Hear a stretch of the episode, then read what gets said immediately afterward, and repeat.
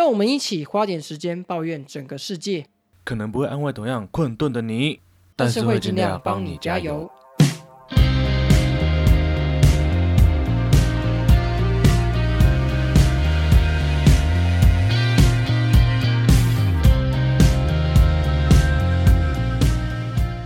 大家好，我是志春样，大家好，我是花店王。今天是二零二四年的三月二号早上十点，又到我们不要帮我加油的时间啦。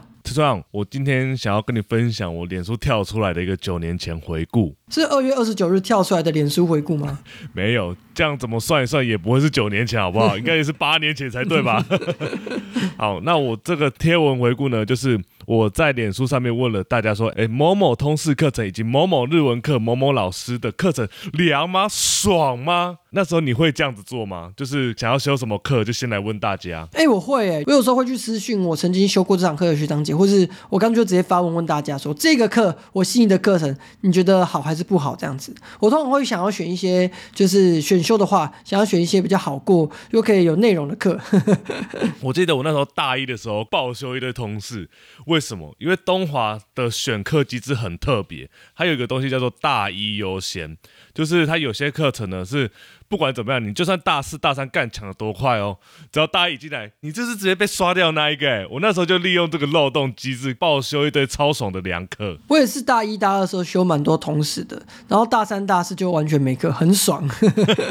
但我后来才知道，就是东华跟别人选课机制不太一样，其他学校可能蛮大一部分就是已经先将课程先排好给你了，那你再去做删减，然后加上其他的同事。但东华没有、欸，东华只有跟你说，哎、你按照规定四年内把它修完，或者是啊有党修你自己注意一下就好，剩下全部都给你自己排。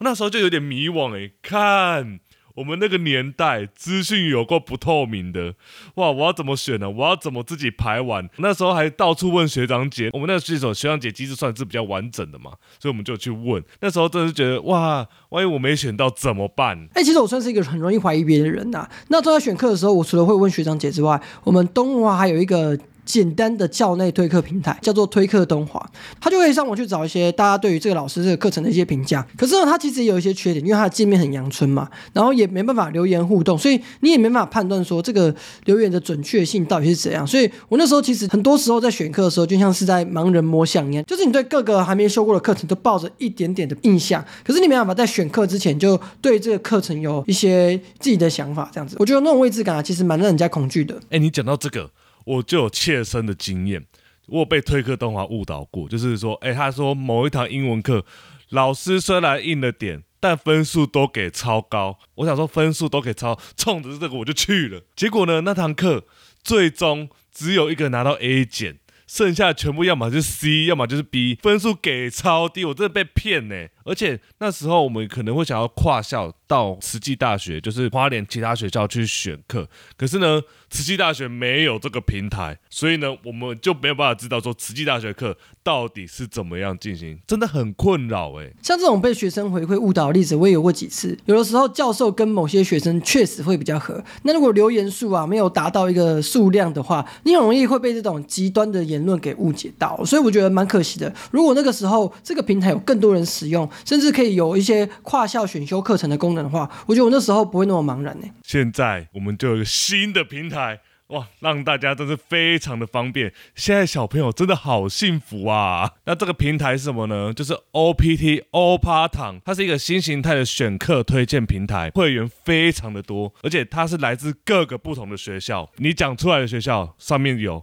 你讲不出来的学校上面也有。哎，你自己有使用过这个平台吗？我自己有先上网使用过了，而且它会依照你的需求做不同的分类，比如说你想要良度高的啦，或者是想要看老师评价都有。而且像有些学校是什么三校联盟嘛，对不对？它就有做好三校联盟的选课懒人包，我觉得这个非常的方便。至少我在一开始进去这个学校之前，我就可以先大概知道说，诶，这些学校有哪些课程是值得大家去选的。我觉得这个平台很棒的事情是它的会员数真的超级多。像我之前就有搜寻寻过我大学时候修过的一些课程跟老师的名字，真的会跳出一排大家对这个老师的评价。而且有的老师他不止在同一个学校教，所以他可能会跨校，所以你就可以看到不同学校这个老师他的一些学生的评价，我觉得就更有参考价值啊。而且有一点很重要，如果你是那种想要当卷哥卷姐的，这个平台一定可以帮到你。为什么？因为它可以搜寻考古题，干这个超赞的吧？哎、这好赞哦！因为我就是想要在某几堂课拿高分，来弥补我必修课的不足。我那个时候如果可以遇到这个平台，我应该年年都可以拿书卷奖的吧？我是觉得你不用想太多，书卷奖这个东西应该是跟我们都无缘吧。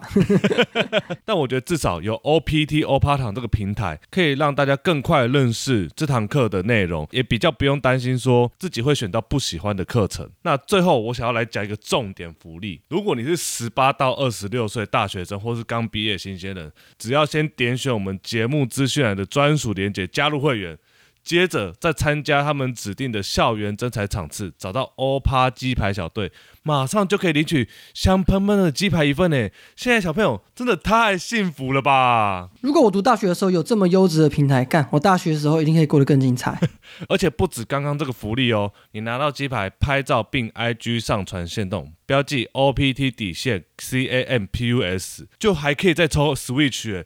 这么好的福利，你还不赶快来领吗？那么活动的详细办法呢？大家可以去看 OPT 欧巴堂的官网或官方社群哦。如果你有兴趣的话呢，记得要先到我们节目资讯点选我们的专属链接加入会员哦。谢谢谢 OPT 欧巴堂。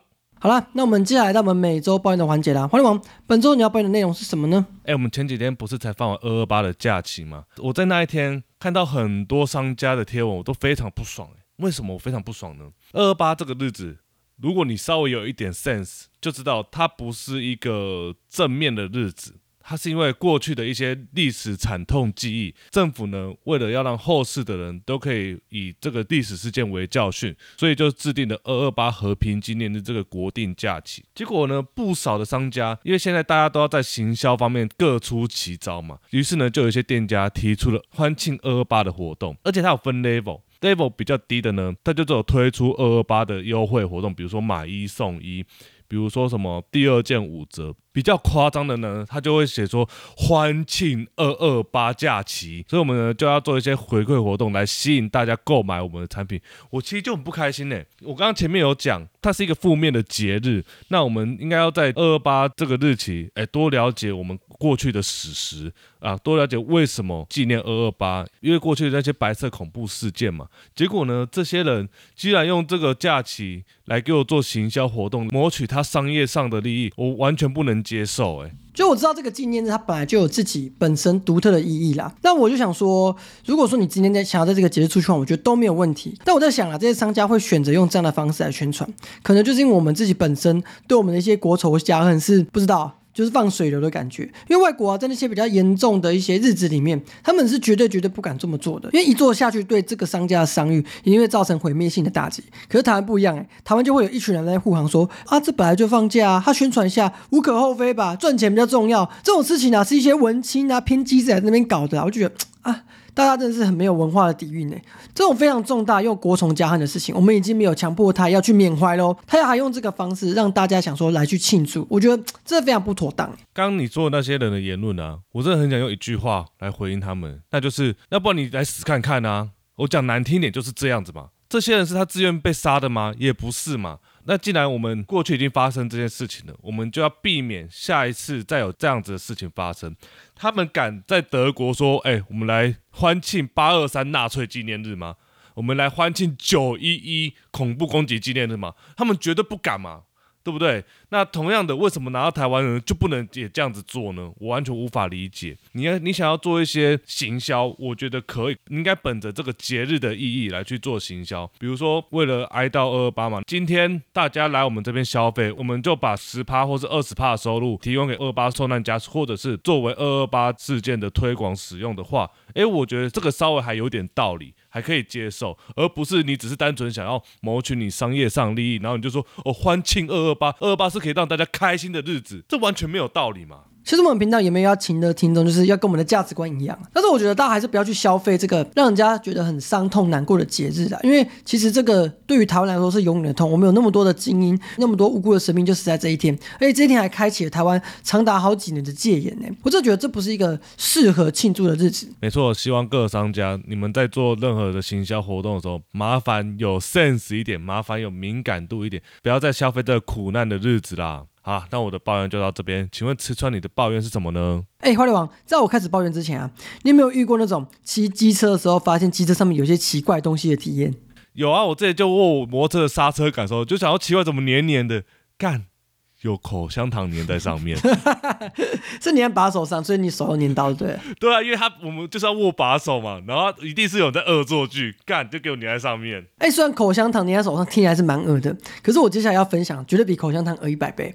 那一天是礼拜二吧，反正我就急着要去上班，然后我的机车都是停在我们家外面，就是外面的一个可以停车的地方，然后那边有蛮多机车在停的。可是因为我停车的时候可能有时候比较晚，所以我都只能停在里面有一户公寓的门口附近，可是它也没有挡。到门口就是门口附近这样子，然后我今天早上骑车觉得，哎，奇怪，为什么车子上面有有一滩一滩的液体？因为昨天又没下雨。然后我仔细一看，看超臭，大概有巴掌大小的奇怪液体，就是在我的机车坐垫啊、我的脚踏垫啊、我的车壳上面。那我当下也没想什么，就觉得干也太衰了吧，就赶快把它擦一擦。结果在擦的过程中啊，这个液体发出了超级浓烈的恶臭。我想说，到底是多臭？就真的就闻一下，干我快吐出来，因为有一股屎味，你知道吗？可是因为它就是湿湿黏黏的，我就是捏着我的抹布这样擦，可是手还是忍不住沾到一点。然后我想说，干不可能只有我一台车这样吧？我就看我左边那台车，我靠，他的车子也是蛮狼藉的，你知道吗？全部都是。我想说这是谁的车？跟我一样这么倒霉？干，Suzuki 的车，我太太的车。你们是被人家针对啊？你不是在外面有结仇啊？我不知道啊。后来我就去看这个液体，因为这液体就是 不像是大便，也不像是动物。因为我觉得这边附近的动物就顶多流浪猫嘛，流浪猫是没办法排出这么大量的液体的，而且范围又这么大，它从脚踏垫到车壳到那个我们左两边，我觉得这个也太大了吧？是一只猫是做不到这件事的。所以我就仔细看一下那个呕吐物，干，它有点黄褐色，还有一些没有消化完的东西。所以我就想到，这应该是有人酒醉在我们那边吐爆，干，超恶。这时候就要唱一首歌，炸。裂呕吐物，一直炸裂呕吐物，你们很衰耶！因为这种被酒醉的人吐呕吐在摩托车上面，我只有在新闻媒体上面看过。没想到我的朋友就这样遇到了，而且你来过我家，我们那边就是很和蔼可亲，也没有什么特别的冲突，也没看到什么就是有奇怪的人这样子。结果这个人就是这样吐在我这边，我也是很傻眼。还有那一天就过得不是很顺利，因为我从早上啊，我就把我的车停到公司，然后我就拿着抹布在那边洗，然后在我的机车跟厕所里面来回跑来跑去，就是为了把我车子擦干净。我觉得我超衰的，差点都要迟到了。哎，我开始想说，如果你当下是干擦的话。我不会坐这台车，哎，绝对不会，因为你干擦，它的呕吐物还是在上面，你只是看不到它的形状而已，味道什么都还在上面。我是干擦没错，因为我必须要先骑车到有水的地方，你知道那底下是没水的，所以我确实是先把它干擦掉，然后就是你知道用一个非常恶心的姿势在骑车，然后赶快骑到公司再擦一擦。所以那天我的上衣啊、裤子啊，我全部拿去洗，因为是太恶了。回到家就马上丢去洗衣机干。超不爽，他一定嫌你摩托车太久没洗了，叫你去洗你摩托车啦。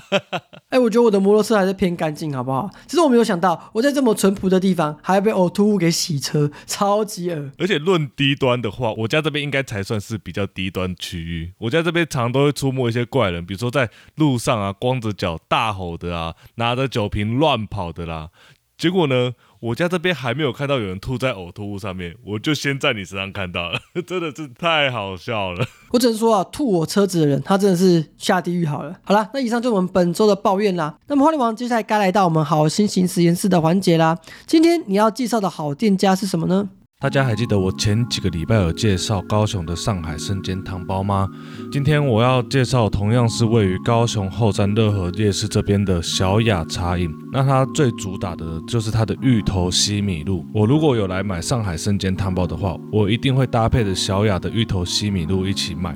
为什么呢？因为它的分量非常大。你不要看它这样子一杯大杯七百 CC 哦，它可是可以让一个人直接喝那一杯当正餐的那个分量。而它的芋头西米露呢，它会有芋头西米露加上鲜奶，它的芋头呢非常的浓郁，不是像你在餐厅喝到那种稀稀的芋头西米露哦。我觉得它的浓稠度呢，其实有点像优酪乳那种浓度。所以如果你是喜欢喝稀一点的，回去都还可以再套一点鲜奶，或是套一点水来调整它的比例。除了我刚刚讲的分量非常大之外，它的芋头香味也非常的重，但也不是那种化学香精的味道，而是真的是用芋头一块一块切下来去熬煮。然后再加上西米露的那种香味，而且它会这么受到欢迎呢？除了它的分量经得起考验之外，它的价钱也是非常的实惠。像七百 CC 的芋头西米露，如果是去一间知名的连锁芋头饮料专卖店的话，可能价格都要七十块了。可是在它这边呢，价格却只要五十五元，每一口都非常满足，超有饱足感的。而且它又是用真材实料芋头下去打的，你咬下去的时候还吃得到芋头颗粒哦。这样的产品，难怪可以。在高雄这个地方一开就是将近三十年。也在 Google 上面累积了将近三千者的评价，都还是可以有超过四点五颗星，绝对是身为高雄人必喝的一间饮料店吧。所以呢，如果下次来高雄乐和夜市这边的话，不妨就来吃个生煎汤包，再搭配上小雅茶饮的芋头西米露吧。那么它的位置呢，就位于高雄乐和夜市这边，你可以搭乘台铁或者是高雄捷运红线到高雄车站，走出车站呢，大约十到十五分钟就可以到小雅茶饮哦。如果你喜欢我这次介绍呢，一定要到。到店想要必给他们五星好评哦。那么以上这就是本周的好心情实验室小雅茶饮。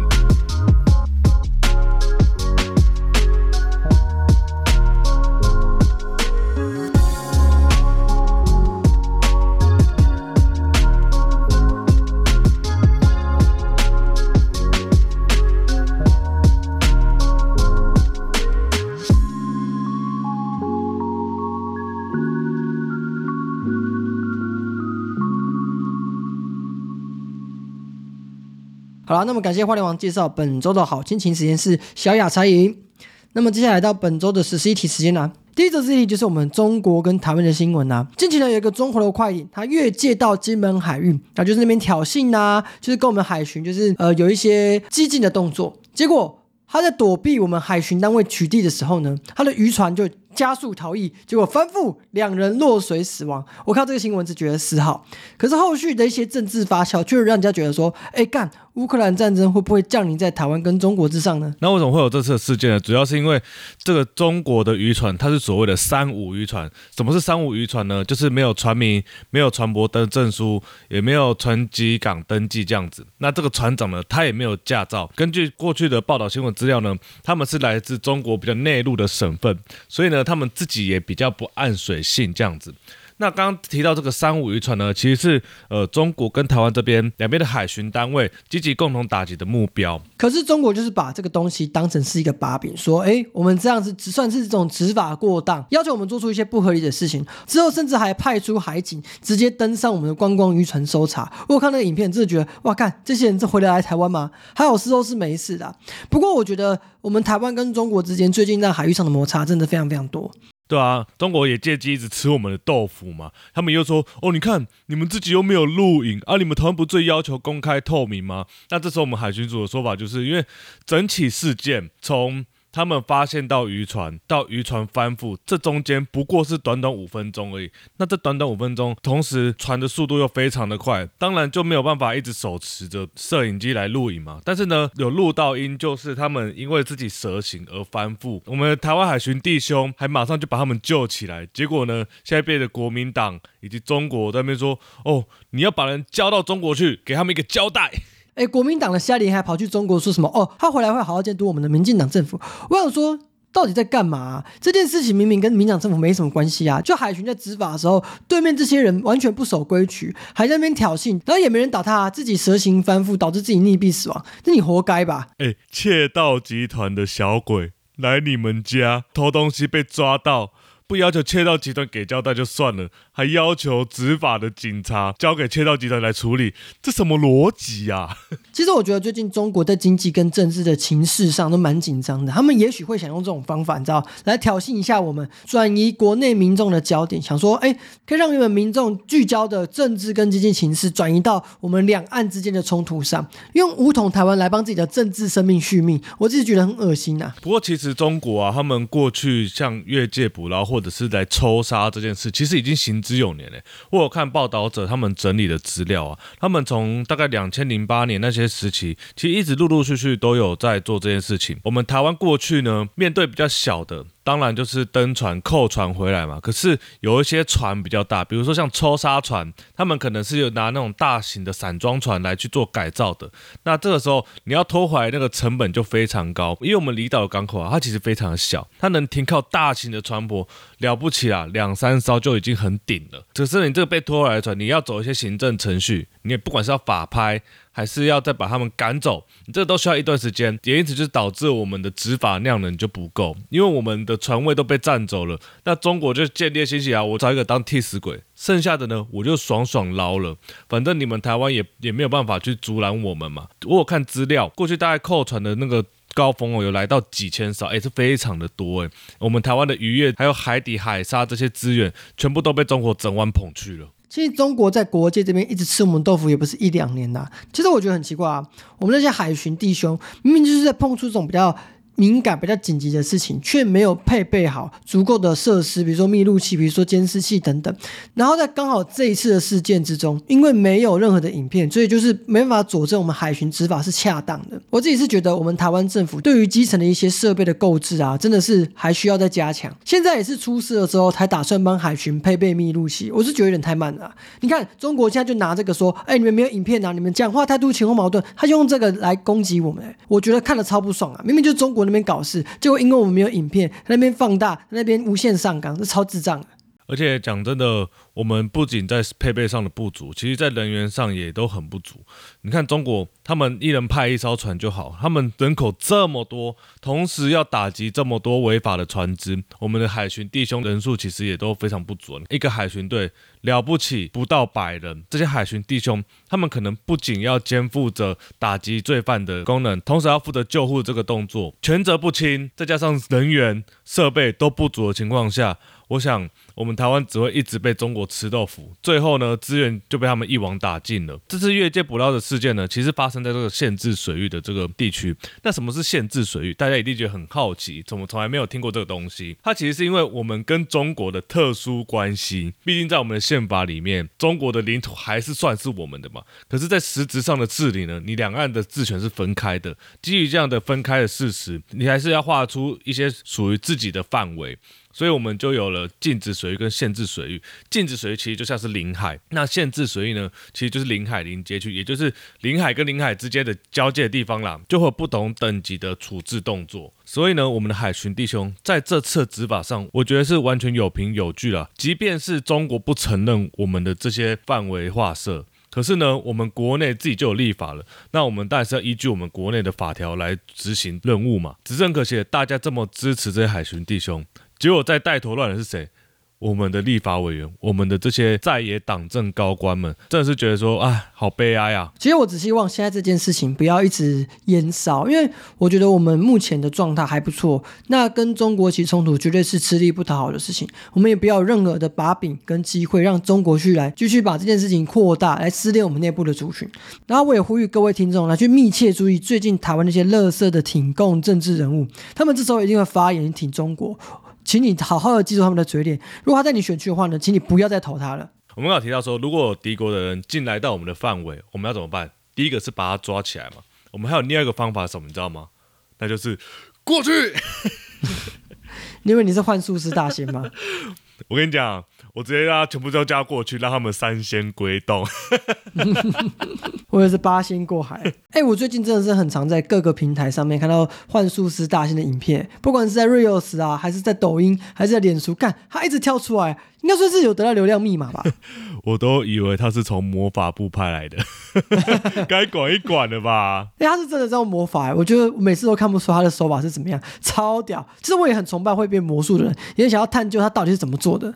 我自己觉得啊，魔术这种东西算是一种距离的美感，因为你在看这些魔术表演的时候啊，大部分你都会是在他的前面，或者是跟他有一定的距离，然后你就会看到，哎，他怎么这么神奇这样子。那我之前在工作上的时候，刚好有一个机缘，就是呃，我当了一场魔术秀的灯控这样子。其实刚好我就在一个上帝视角，所以我就比较能够知道说，哦。这魔术到底是怎么发生的？不过呢，其实这样子来看，就会觉得说，我虽然获得了我揭发他的手法的一个成就，可是又会觉得说，啊，这样子看其实就没有什么乐趣了。其实大家或多或少都会想要知道魔术背后的秘密啦。可是像你这样子，是因为工作上面的因素看到，我觉得很正常。但是有些人就比较贱，他想要恶意的去拆台上魔术师的台。比如说幻术师大贤呐，他最近就有遇到一件很令人觉得很恶心、很愤怒的事情。他说什么呢？他说他前阵子接了南投某一场福伦社的演出，其实就是草屯福伦社啊。哎，是草屯英娜吗？就是那个田胜什么的口交恶徒 所在之处，这样子。反正幻术师倒是在演出的时候，感觉气氛是蛮热络的。可是，在演出结束时，突然有两名男子冲上台，把他的道具当众翻出，全场的气氛原本是那种欢欢乐乐的，变成尴尬加嘲弄。他虽然当下有喝止，可是对方还是一副嬉皮笑脸当没事的样子。然后，因为魔术师啊，对他们自己的那些魔术手法都是非常看重，因为这就是他们的职业秘密啊，他们的生涯就是利用这个手法才可以持续的。结果，这两名男子就在这么不尊重，而且是观众都在的场合来去揭发他的这个秘密，让他气愤又委屈。大线就觉得说，好不容易最近才感受到一些观众或多或少因为他而喜欢魔术，结果瞬间又被打回现实，他一生的职业就被人踩在脚底下蹂躏，他没有办法风淡轻云的当做没发生过，也不懂为什么魔术表演者需要承受这些事情。虽然事后呢，这个草屯新时代福伦社的社长有透过脸书道歉，但因为这件事情实在是太恶劣了，引起大家的群情激愤，然后这些愤怒的网友呢，就纷纷的涌入他们的脸书粉钻里面，各种谩骂、各种攻击，甚至检举下架。我只是觉得啦，这件事情真的是让任何一个呃表演艺术者啊，或者是具有专业性质的人，他们都会非常的觉得难过，因为在这样的场域里面，这两位男子就这样不给面子，直接拆他的台。任何一个心智正常人都觉得很生气吧。其实像花莲王我自己啊，也算是一个业余的表演艺术工作人员。其实我们在做这些表演的时候，都会跟观众建立一些默契。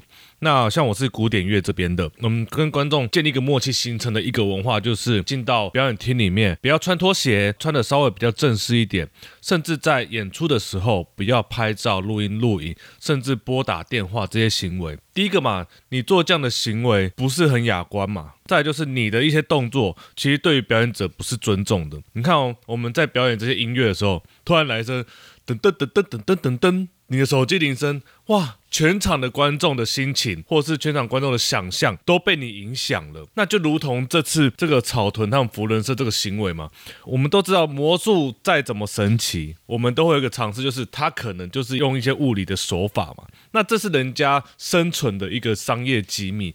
那你既然已经要作为他的观众了，那你就应该尊重人家的商业机密，而不是为了满足你当下的情绪，说哦干，你这样一定很帅，跑去先开人家的底。第一个。人家的商业机密被知道了。第二个，好，你很爽啊，可是呢，你旁边的这些观众，他们心情也都被影响了。为什么？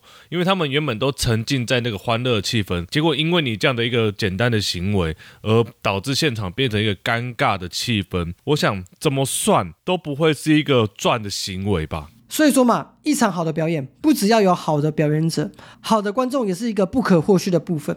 那我觉得任何一个表演，不管是音乐演奏啦，还是才艺啊，还是魔术啊，大家都应该要对这些表演者所提供的专业给予最大的尊敬，给予最大的支持，而不是像这两位福伦社可能非常有钱的社员，明明都已经在社会上有所成就了，行事还是像个屁孩一样，这让人家非常的生气。也希望幻术大仙不会因此让他的心情受到影响，继续表演你的魔法给我们这些麻瓜看吧。那么接下来要来讲我们这礼拜最后一个新闻了。哎，三年前新垣结衣示范了怎么让三亿人一起难过。三年后的这礼拜，换另外一个日本人，让成千上万的日本女性都失恋了。哎，是另外一个，是另外两个啊？哎，跟他在一起应该算是一种三角恋吧？好，那就是这几年，甚至可能是未来最强的一个棒球选手，叫做大谷翔平。大家都知道。他能投又能打二刀流嘛，对不对？所以也很多人对他的恋情都保有高度的兴趣，也都很想知道说他到底有没有女朋友，他到底跟谁在一起。但是没有棒球就吃不下饭、睡不着觉的大谷翔平呢，在过去的几年，他几乎是一个绯闻绝缘体，甚至有人在说，哎，他是不是只喜欢芦田爱菜，是个萝莉控啊？但没想到在这礼拜，他突然在 IG 就很突然的哦，在 IG 发了一个贴文说，我结婚了。全世界震惊不已，大家都傻眼。什么？大谷的云端老婆跟祥平的云端老婆哭晕在厕所，你知道吗？他的贴文一开始只有透露出一个讯息，就是他的老婆呢是一个日本女性。全世界的大谷老婆都要改名成日本女性了吧？哎，请问这位小姐什么名字呢？我叫日本女性。哦，原来你是大谷的老婆啊！这样子也算是种精神胜利法吧？确实，哎，所以呢，这个消息一出来，就很多人都在猜说，哎，大谷翔平的老婆是谁？不管是什么日本主播啦，还是什么日本运动员，全部都在猜。每个人都跟侦探一样，哎。什么一个大谷之前试出的什么训练影片，旁边只要有个女的，全部都在用什么 AI 辨识一样，哇，这是什么啊？日本的某某运动员啊，某某的篮球员啊什么的，因此呢，有非常多的人选都浮上台面。不过呢，最近他又接受了一次专访，那这个专访呢，他又透露出一个线索，他的老婆生日不是在球季当中。而他的老婆呢，又小他好像两到三岁吧。他自己说他也很不确定，因为他给我们的感觉就是他好像是网恋一样，跟这个老婆呢。基本上见过没几次面就结婚了，难道大谷翔平谈的恋爱是网恋吗？那也因为这个专访出来呢，大家都很笃定的说，跟一名在去年底退役的篮球选手田中真美子的一些资料非常的吻合。因为刚好提到说年纪嘛，这个篮球选手呢，他跟我们两位主持人同年，都是一九九六的，他现在是二十七岁，他的生日呢是在十二月底，跟刚刚的专访就非常的吻合，就是一个小两到三岁，然后另外一个呢。就是他的生日是在球季之外，所以呢，很多记者都很想知道说到底是不是真的。可是呢，这个田中真美子至今都保持一个沉默的状态，没有否认，也没有承认，所以也越来越多人相信这个田中真美子就是大谷翔平的老婆。不过呢，大谷翔平在这次的专访，他就有透露说，他会跟他这个老婆呢一起在同一时间看 Netflix 上面的剧，而且日本跟美国同一时间哦。可是之前的访问，他就说，哦，我除了打棒球之外，就是睡觉啊。哇，现在他又晚上不睡觉，跟他老婆一起看剧，难道是大谷在看剧，祥平在睡觉吗？这就跟打棒球一样啊，当大谷在练投球的时候，那个祥平在牛棚热身挥棒。哎，真的是劳工之光哎，一个能当两个人用。那他最近这样结婚，是不是从两刀流变成三刀流了呢？哇，签一个人可以做三个人用，好像蛮赚的。虽然我没有在看棒球，但我也知道大谷翔平是一个非常知名的强打者跟强投手。可是我不知道他在这种忙碌的情况之下，还可以跟别人约会，甚至把关心推进到要结婚的地步，这也是蛮厉害的。而且他这一两年啊，就是手臂常常受伤，已经有人开始在怀疑了，是不是在约会的时候弄受伤，然后是不想跟大家讲，才假装说哦，我是。是投球时受伤的。不过他说他这次会想要公布他结婚的讯息，是因为他觉得大家太烦了，因为大家都一直来问他说：“哎，你到底有没有对象？到底有没有结婚？”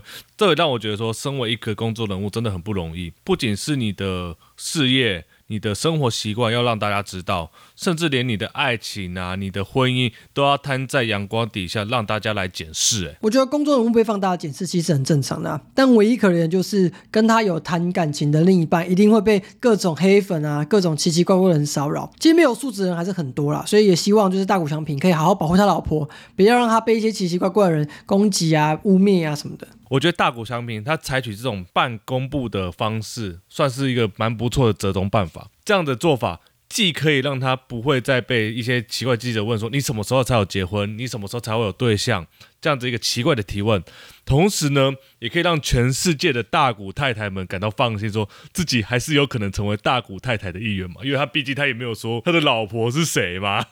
我觉得目前他的保护意识还是不错啦。可是你知道世界上很多狗仔啊，这种事情真的是瞒不久，只希望各媒体可以对他的太太高抬贵手，因为这件事情真的不是他应该要承受的压力。没错，这也是对大股商品的一个尊重了。其实今天贯穿我们最后两则新闻的重点就是尊重了，不管是尊重表演者。不管是尊重别人的感情隐私呢，这都是现代人必须具备的一个常识跟素养啦。好啦，那我们本周的节目就差不多到这边。如果喜欢我们这周的节目呢，记得要到 Apple Podcast 给我们五星好评，然后要到我们的节目资讯点选我们的专属连接，一起使用 OPT 欧趴糖吧。那我们就下礼拜再见哦，拜拜。大家拜拜啦。